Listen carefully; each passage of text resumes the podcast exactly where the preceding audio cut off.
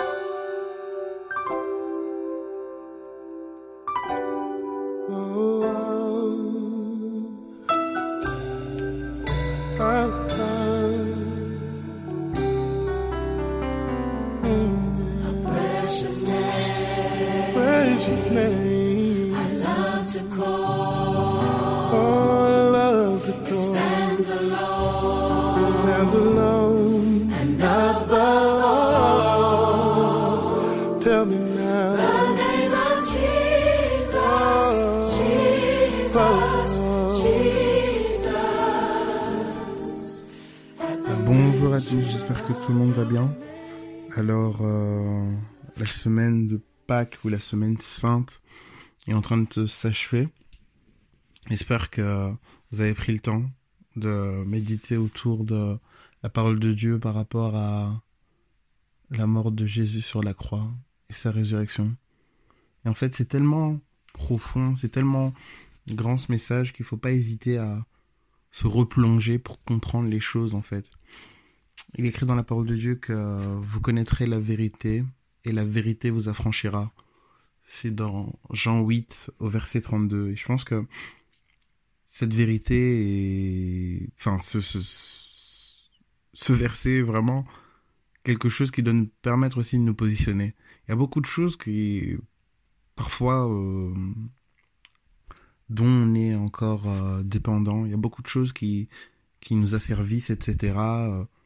Et euh, on dit on connaît, on connaît et on comprend pas et puis on peut tomber dans la dépression, etc. Se poser des questions, mais comment ça se fait que euh, voilà j'ai rencontré Seigneur, je le connais, je le sers, mais comment ça se fait que euh, voilà j'arrive toujours pas à passer au-dessus de ma colère, j'arrive toujours pas à passer au-dessus de mon orgueil, j'arrive toujours pas à passer au-dessus de ce péché, j'arrive toujours pas à à à à etc.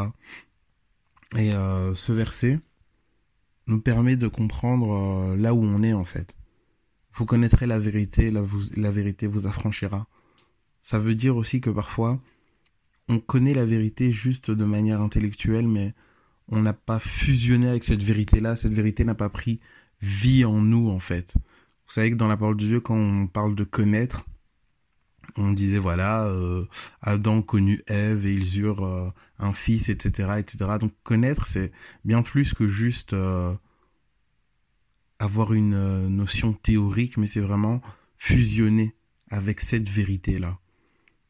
Et c'est en fusionnant avec cette vérité-là, en ayant cette révélation sur cette vérité-là, que nous pourrions réellement être libres alors oui, pour moi, cette semaine est vraiment un synonyme de liberté, en fait. De liberté. Et il y a beaucoup de choses qui, nous empêchent de, marcher euh, dans la liberté, mais euh,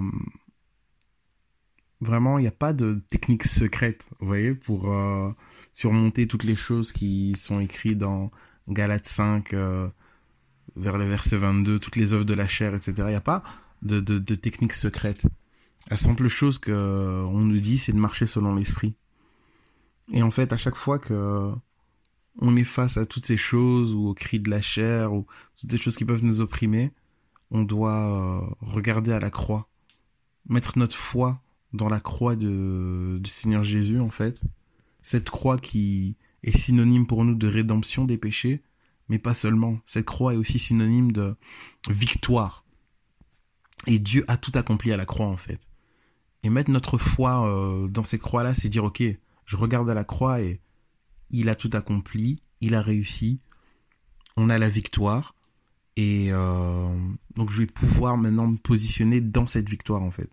Oui, je regarde à la croix, j'ai la victoire et je me positionne dans cette victoire.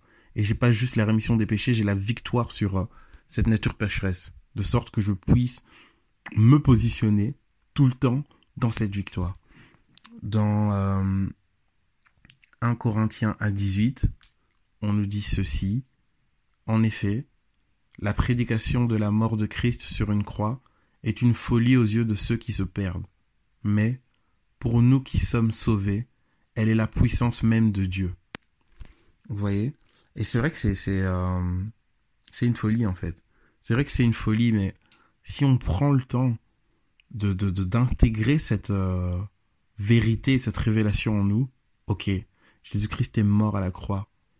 Et par cette mort et par sa résurrection, non seulement j'ai la rémission des péchés, et ça, la majorité d'entre nous l'a intégré parce que lorsqu'on demande pardon à Dieu, etc., on sent cette paix, cette libération.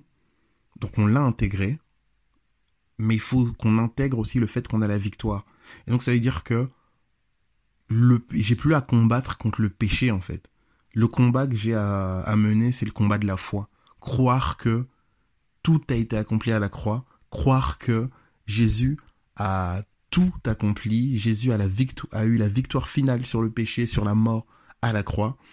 Et donc, au travers de cette victoire-là, c'est à partir de là que je commence à marcher en fait. Je marche au travers de cette victoire. Et maintenant, je dois y croire en fait. Je dois mettre ma foi dans cette œuvre et marcher dans cette victoire.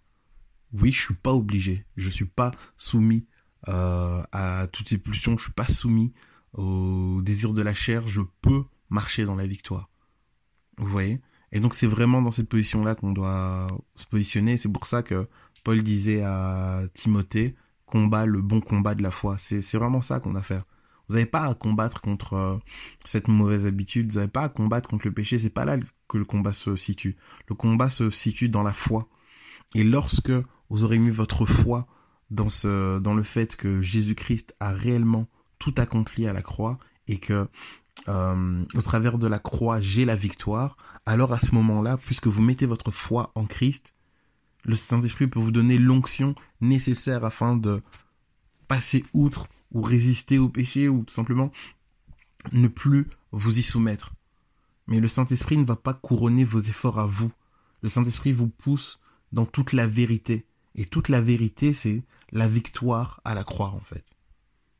On doit vraiment intégrer cette, euh, cette vérité, parce que si on ne l'intègre pas, on, on continuera à marcher de la même manière. Il faut que nous puissions vraiment l'intégrer. Donc voilà, passons une excellente journée en Jésus. Bye.